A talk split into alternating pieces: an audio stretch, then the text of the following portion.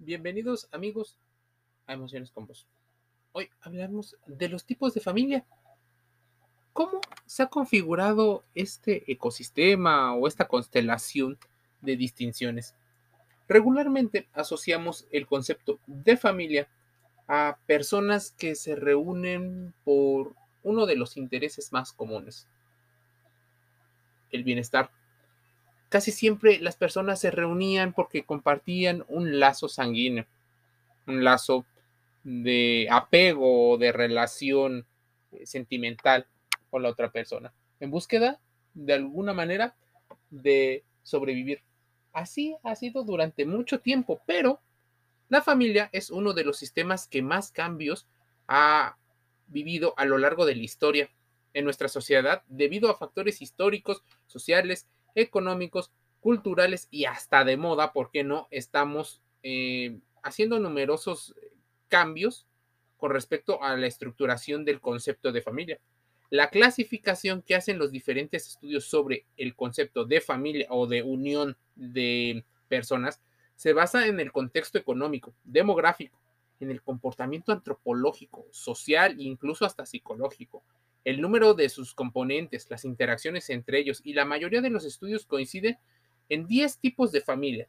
Depende del autor, pero a grandes rasgos y no haciendo una totalización, sino una generalización para entender el concepto de nuevas familias, debemos de entender esto y cómo posiblemente esta configuración familiar influye en nuestra forma de pensar y en nuestra forma de sentir. Si es que eh, tienes tiempo, ve, escúchalo.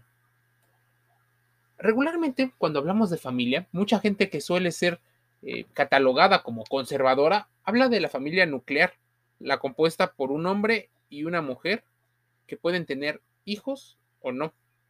Está la familia extensa, que probablemente es la más conocida, este tipo de familia le integran otros parientes consanguíneos como abuelos, tíos, primos y otro tipo de familiares.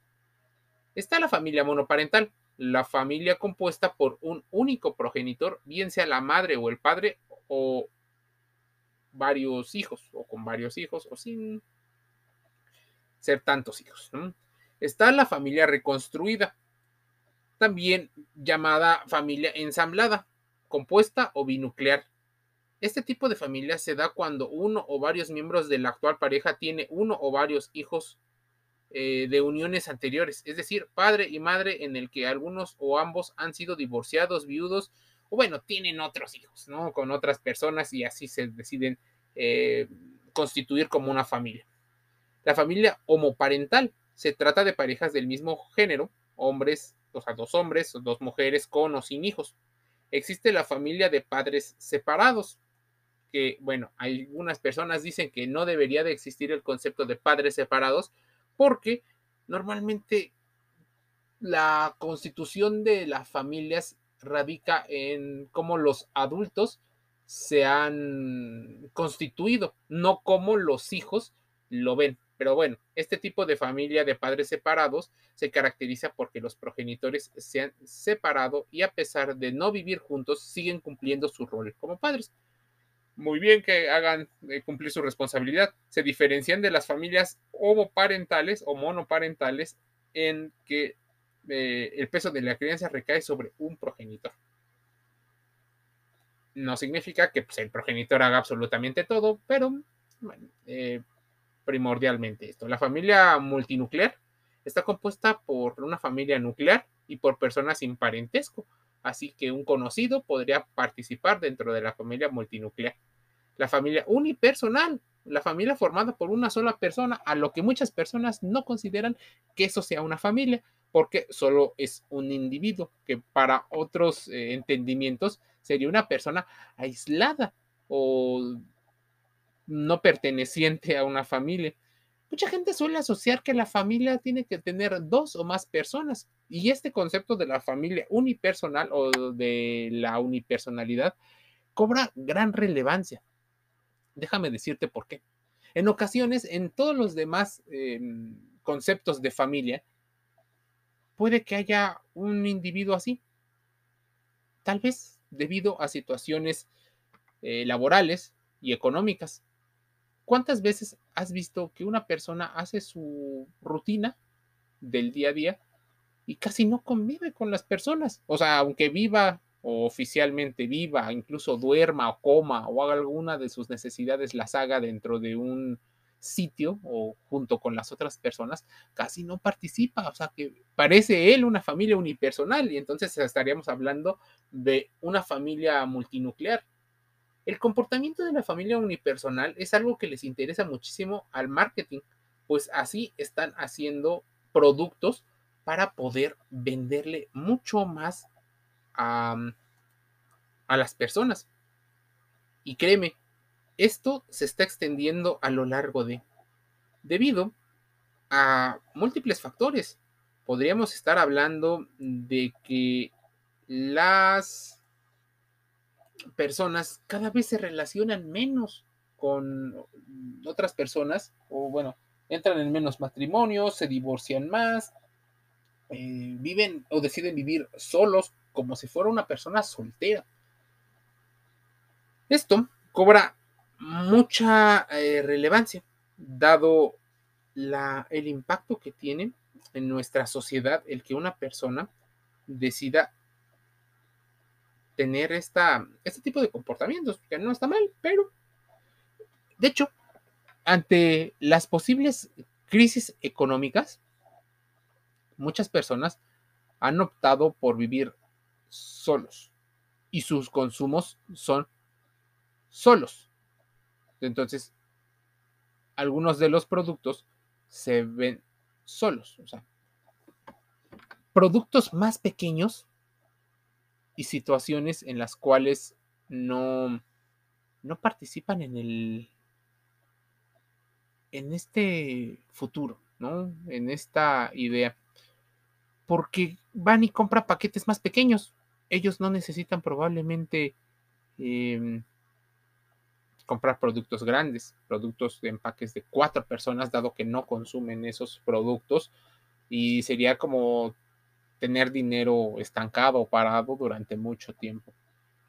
Mm, compran comida para llevar y otros comportamientos que suele llegar a tener. Por eso es tan importante entender este concepto de la familia unipersonal. Hay familia a la que le llaman familia Dink. Son parejas sin hijos, pero posponen o renuncian a la paternidad o a la maternidad Posiblemente, y de hecho ahí podría entrar las familias que involucran al perro o al gato, tal vez alguna mascota como parte de un sustituto o de una integración de un animal, de una mascota. Está también la familia LAT, Living Apart Together. Se trata de familias que tienen una relación seria y estable, pero no comparten domicilio, no viven juntos. A partir de las clasificaciones, podríamos hablar de muchísimas otras concepciones de familia. Es importante entenderlo porque estos tipos de familia que existen en las sociedades pueden influir muchísimo en tu, en tu comportamiento. Hay gente que, por ejemplo, le llama familia adoptiva, adopción simple, adopción plena, adopción abierta, adopción cerrada en el caso de las adopciones, familias sin hijos, familias de personas mayores, familias, este, una de las que más ha causado controversia eh, es las familias eh, homoparentales, ¿no? Y también las monoparentales. ¿Así? ¿Por qué? Por la inclusión que se le está dando, incluso la visibilidad, porque probablemente ya existían durante mucho muchos años. Y no estoy hablando 10 o 20 años, estoy hablando de 300, 400, 1000 años. Ya existían ese tipo de familias, solo que no era socialmente eh, bien visto. Ahora, con la integración del matrimonio eh, entre personas del mismo género, posiblemente estemos viendo este tipo de situaciones, incluso adopciones, que bueno, dicen que amor es amor y no importaría que las personas que no fueron los padres biológicos adopten a un hijo. Ese es tema de otro podcast, pero La familia, ¿qué es? No existe un consenso como tal para el concepto de familia. Algunos especialistas tratan al grupo de personas que comparten un espacio en común y tienen un vínculo, eh, una afinidad o una consanguinidad, mientras que otros expertos aseguran que no es necesario que los integrantes de una familia vivan juntos para que sean considerados una forma de organización social. Si tú seguramente te sientes identificado con uno o incluso con dos tipos de familia, es momento de que empieces a investigar un poco más, porque esto explica un poco de cómo es tu propia historia. Cuando tienes información, probablemente baje la ansiedad, baje esas sensaciones de estrés, empieces a entender ciertas cosas. Aunque hay gente que se puede estresar debido al, a la carga emocional que tiene el recordar algunas acciones del pasado o pensar en el futuro. Debes de entender el círculo de las emociones, cuáles son las emociones primarias, las secundarias, cómo se relacionan y en qué momentos tocar el tema de la familia tocan esta emoción en particular. Así podrás entender un poco más de tu propia vida y nadie te vendrá a contar eh, mentiras, sobre todo mentiras. ¿Por qué? Porque lo contrastas. Investiga incluso información que esté en desacuerdo con lo que yo te estoy diciendo. ¿Quieres saber más?